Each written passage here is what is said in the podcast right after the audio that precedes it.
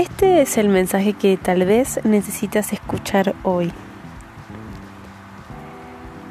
Contemos la historia de la piedra. El distraído tropezó con ella. El violento la usó como proyectil. El emprendedor construyó con ella. Con la piedra, David golpeó a Goliat y Miguel Ángel le sacó la más bella escultura. En todos los casos anteriores, la diferencia no estuvo en la piedra, sino en la persona. No existe piedra en tu camino que no puedas aprovechar para tu propio crecimiento. Recuerda esto, no es lo que te está pasando ahora mismo, sino tu interpretación de eso que te está pasando. O tomas la experiencia para aprender o solo la, o solo la observas como un problema.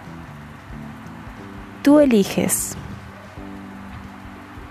Thank you.